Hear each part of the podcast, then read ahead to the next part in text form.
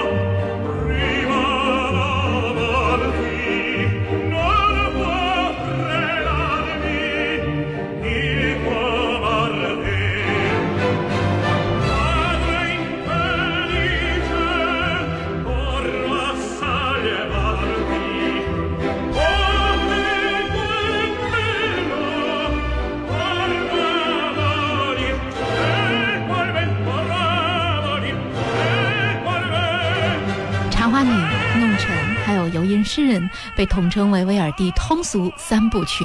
那今天我们要一起来聆听的所有的音乐都是来自于有隐诗人。这是因为在二零一九年十月二十三号到十月二十七号，国家大剧院将会上演制作的威尔第歌剧《有隐诗人》。我是王卓，欢迎各位好朋友。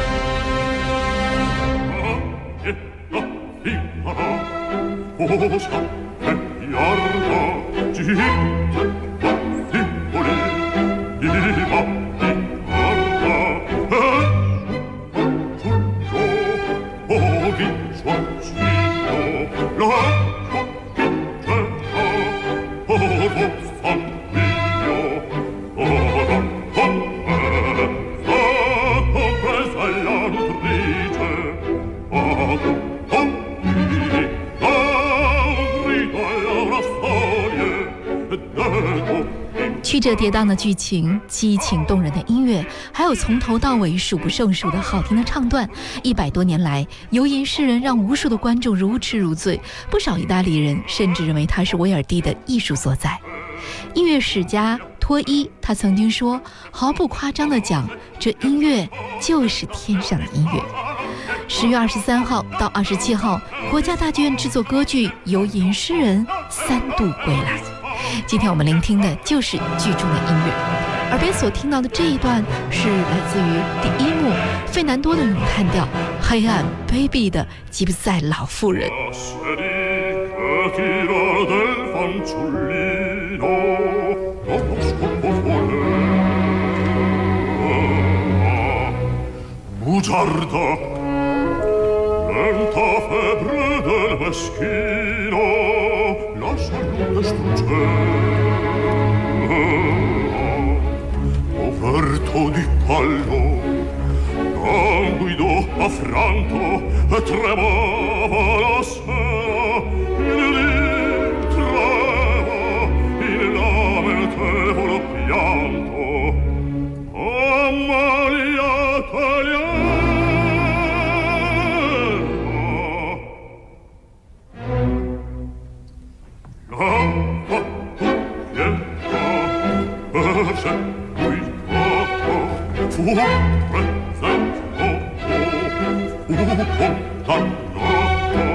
Oh,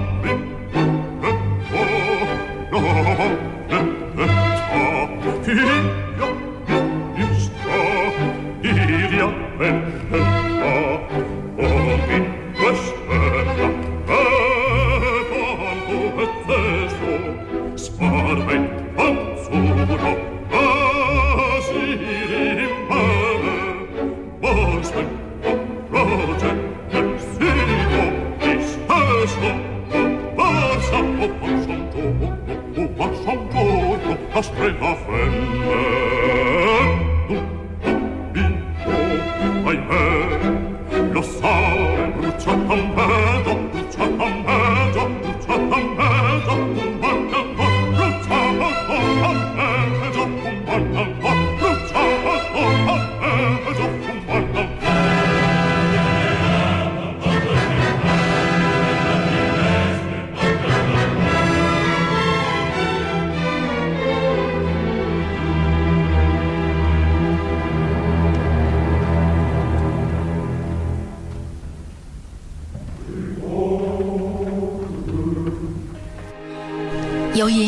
故事取材于同名的西班牙的戏剧，和很多歌剧一样，这部歌剧依然讲述了一段他爱他，他却爱着他的三角恋情的故事。但在此之外呢，这部歌剧又因为表现了西班牙历史的风云变幻，两代人之间复杂的恩怨，同胞手足的爱恨情仇，使得戏剧张力十分的强劲。游吟诗人大概讲的就是这样的一个故事：为了为母亲报仇，吉普赛女人。阿苏西娜盗走了老伯爵幼子曼里科。意想不到的是，被阿苏西娜抚养成人的尤因士曼里科和同胞兄弟卢纳伯爵共同爱上了贵族少女莱奥诺拉。为了爱情，他们数次决斗，直到卢纳伯爵处死了曼里科，阿苏西娜才说出他们是亲兄弟的真相。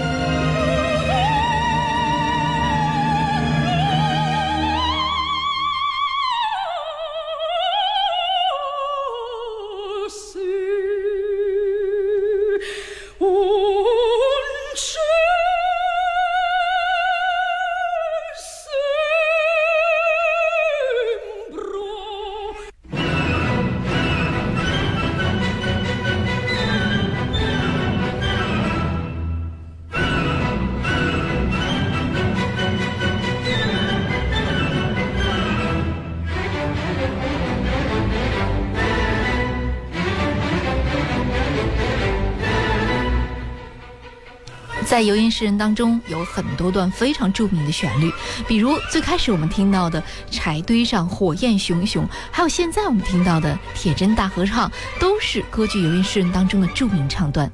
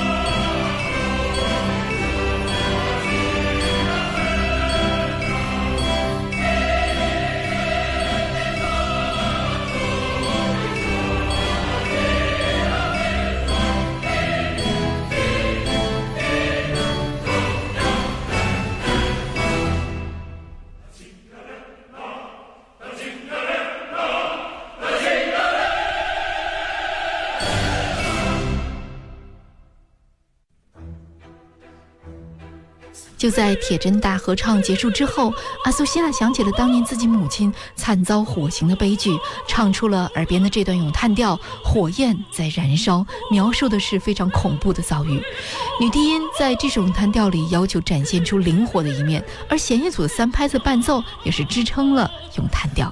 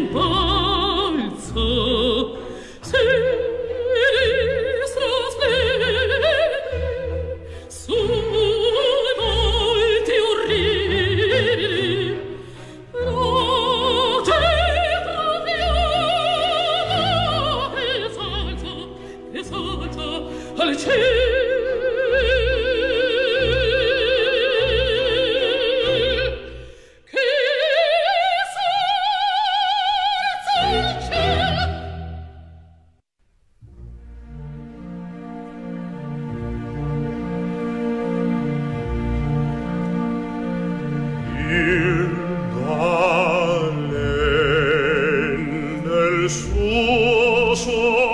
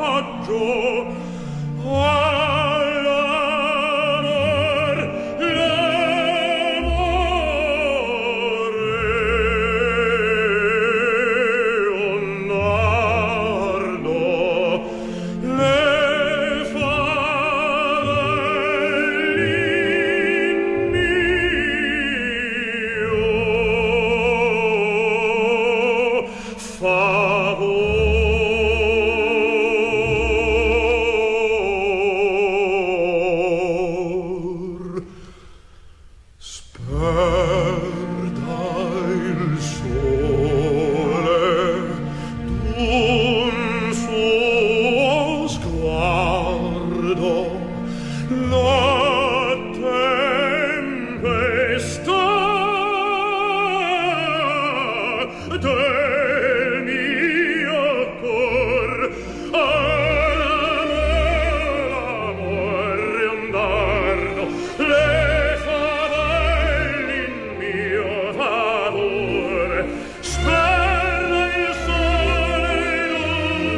的歌剧《游吟诗人》情节虽然繁复，音乐却十分迷人。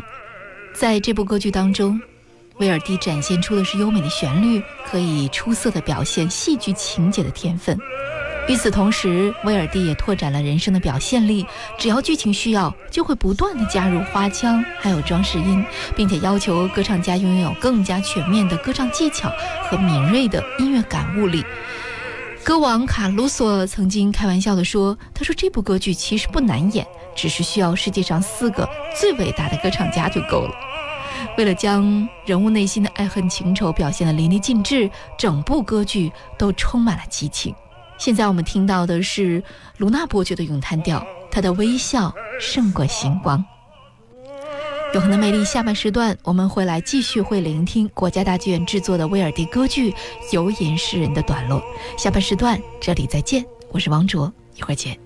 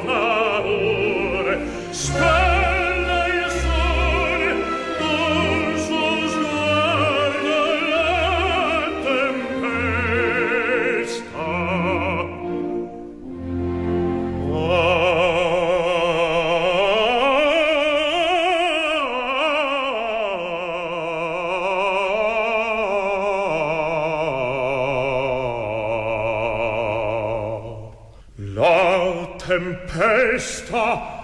del mio cor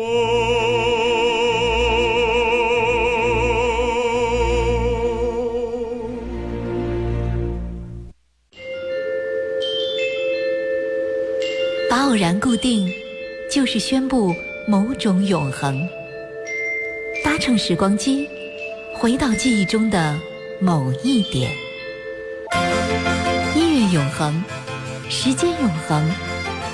永恒的美丽。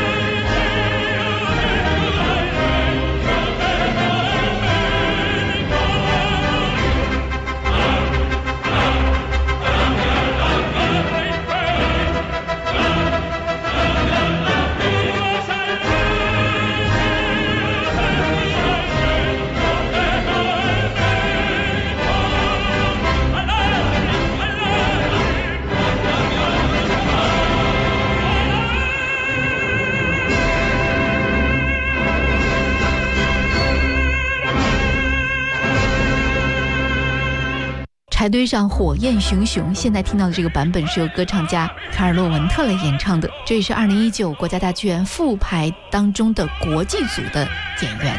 永恒的魅力，下半时段已经开始了。今天聆听的所有的音乐都是来自于威尔第的歌剧《有眼诗人》。十月二十三号到二十七号，国家大剧院制作的歌剧《有眼诗人》三度归来。的咏叹调《柴堆上火焰熊熊》，这是游吟诗人当中最著名的咏叹调，也是男高音的试金石，难度之高，绝非一般人能够胜任。当曼里科知道卢纳伯爵将他的养母阿苏西娜定罪，并将处以火刑的时候，他愤怒地唱出了这首《柴堆上火焰熊熊》。咏叹调一开始就在高音区进行，以澎湃的气势把剧情的冲突推向了高潮，一浪高过一浪的向前推进，极具悲壮的气势。始。尤为紧张和激烈的是，曼里克先唱了一段结尾没有嗨 C 的咏叹调，接着莱奥诺拉穿插着唱出自己承受不住死亡的打击后，曼里克再次一气呵成地把这首咏叹调从头到尾地唱下来，并且在英雄气概的合唱的衬托下，结尾处用强烈的嗨 C 来结束，威力十足。